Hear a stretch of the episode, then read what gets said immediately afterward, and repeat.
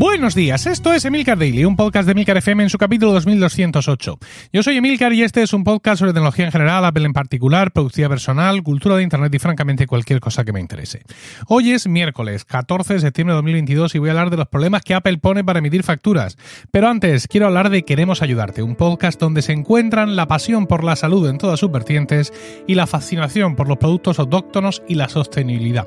Con su particular agudez, Carmen Ordiz comparte cada semana experiencias y opiniones acerca de la realidad que nos rodea en compañía de interesantes invitados.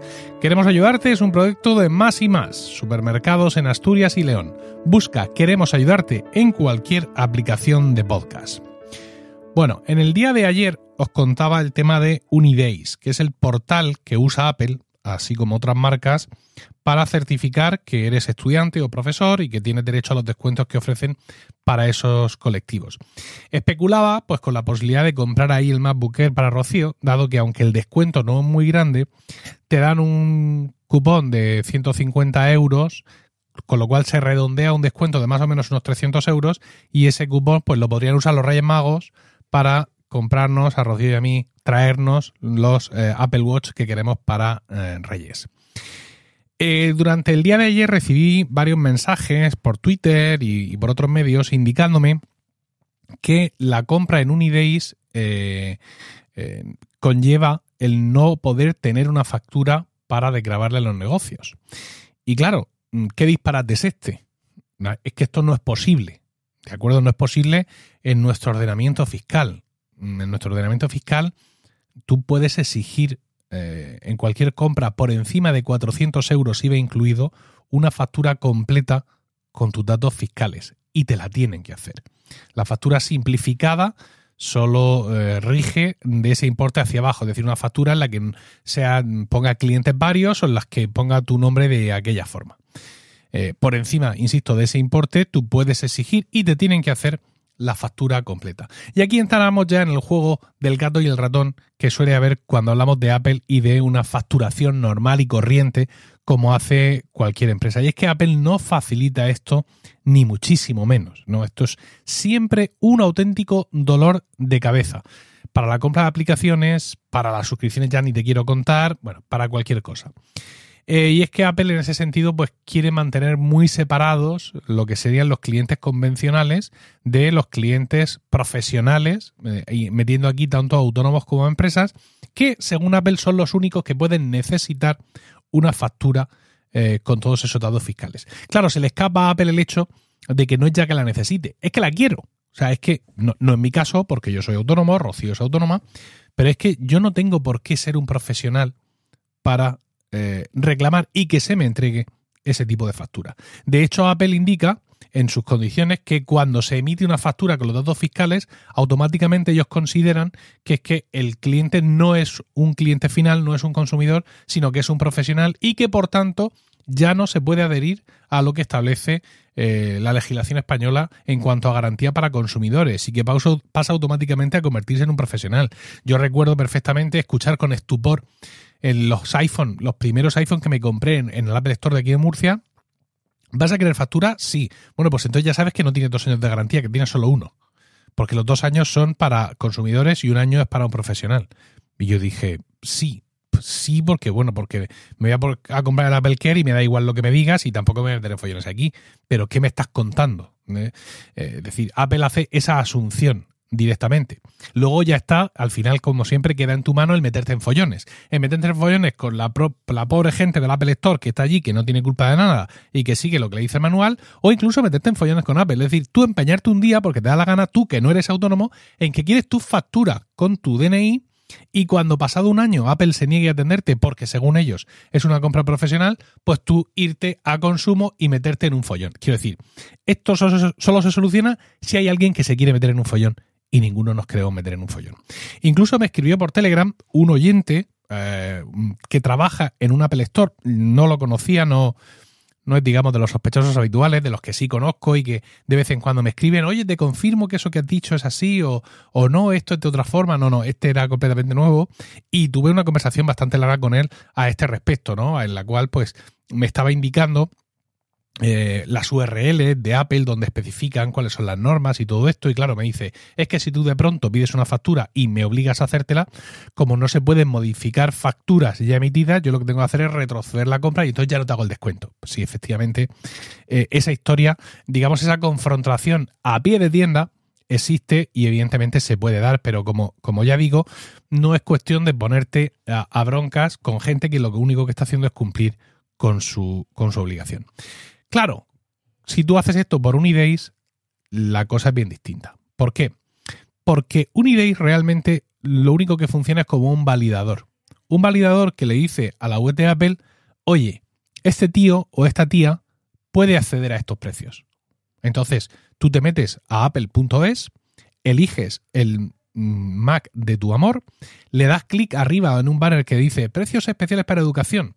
La web de Apple se va a la de Unidays, tú haces tu login, todo perfecto, y vuelves a la web de Apple.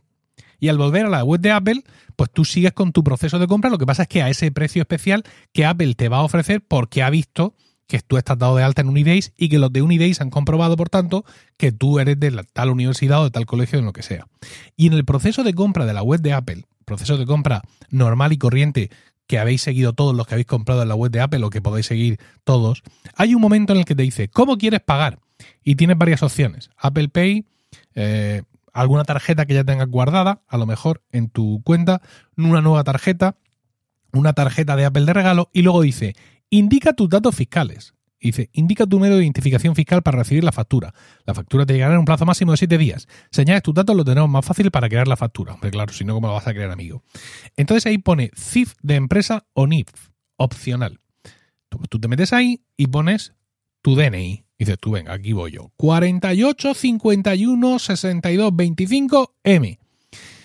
Le das a, mm, para adelante, ¿no? Sigues, sigue funcionando, rellenando datos, poniendo el número de visa y tal. Ya sabes que el nombre que va a poner es el nombre de tu cuenta, de tu Apple ID y tu dirección.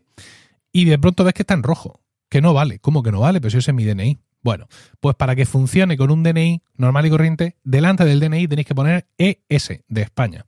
¿Vale? Si pones un, un CIF de empresa, sale directamente B no sé qué, no sé nada, pero si es un DNI lo que estás poniendo, delante tienes que poner ES, ¿vale? Y te funciona sin ningún problema. Ya sabes que te van a emitir esa factura con tu DNI, insisto, seas o no seas autónomo, porque todos tenemos derecho a que nos emitan una factura con DNI, aunque Apple nos va a dar siempre la vuelta para evitar, pues precisamente, que profesionales o empresas puedan acceder a descuentos que ellos no quieren que accedan. De hecho, el plan de descuentos para educación lo pone bien claro. Si eres una institución, no sé cuándo, si eres una empresa o una pyme, no puedes acceder a esto y te perseguiremos como un perro. Pero en ningún momento, claro, pone si eres un autónomo porque Apple no quiere tener, digamos, la, la carga sobre sí misma de comprobar cada NIF, cada DNI que le meten para ver si es autónomo. Ellos lo tiran por ahí y a ver qué pasa.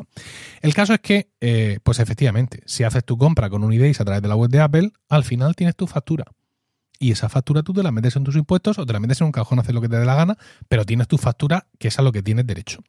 Otra cosa también interesante es que eh, una vez que Apple mm, te, te valida de que estás dado de alta en un IDEIS, ¿no? Y vuelves al Apple Store, te pide que hagas login con tu Apple ID y no lo controla. Es decir, yo puedo tener un check, ok, está en Unidays con la cuenta de Rocío, pero sin embargo luego hacer la compra con mi Apple ID y que la factura venga a mi nombre. Chico, esto es lo que hay. Esto es así, con lo cual pues también está hecho. Entonces, para todos aquellos que sois autónomos y que a la vez eh, sois profesores o lo que sea, o, sois estudiantes, que sepáis que si queréis hacer la compra con descuento y tener factura para desgravarlo también en vuestra, en vuestra declaración de impuestos, que lo podéis hacer por la web de Apple, porque ahí funciona sin ningún tipo de problemas. ¿eh? Es únicamente un validador y la factura te la va a hacer la web de Apple, igual que la web de Apple te va a hacer factura de cualquier hardware que le compres si le pones tu DNI con el ES delante en el campo eh, adecuado, justo en el paso donde indica la tarjeta de crédito, ahí es donde viene ese campo. Y seguirá la batalla ad eternum con el tema de las facturas y de Apple. Esto va a ser siempre un problema, pues porque ellos son así. Por ejemplo, tú no puedes obtener hoy en día una factura con tu DNI de tu suscripción de iCloud. No puedes, porque no hay ningún sitio en tu cuenta de iCloud donde tú puedas poner tu DNI y asegurarte de que tus aplicaciones y tal funcionan así. ¿Qué es lo que tienes que hacer para eso? Crearte un Apple ID de empresa.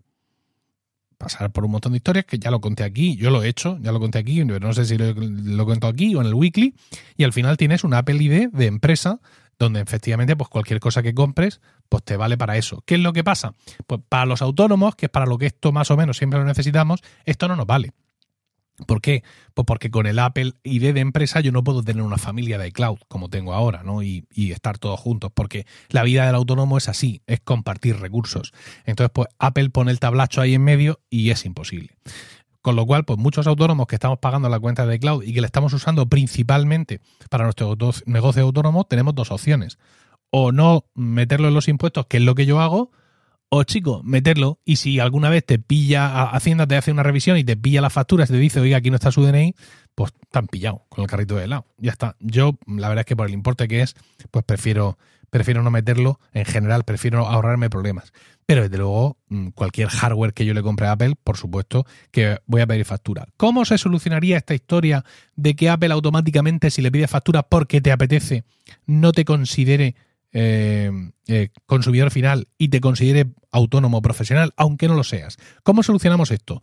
Pues evidentemente no peleándonos con nadie, o sea, no es una cosa que tengamos que discutir nosotros ni con soporte de Apple ni a pie de tienda, esto es una misión para la OCU que lo quieran hacer, la Organización de Consumidores, esta, la OCU, que está aquí en España, u otra que se quiera meter en este follón y que quiera meterle mano y que lo consiga.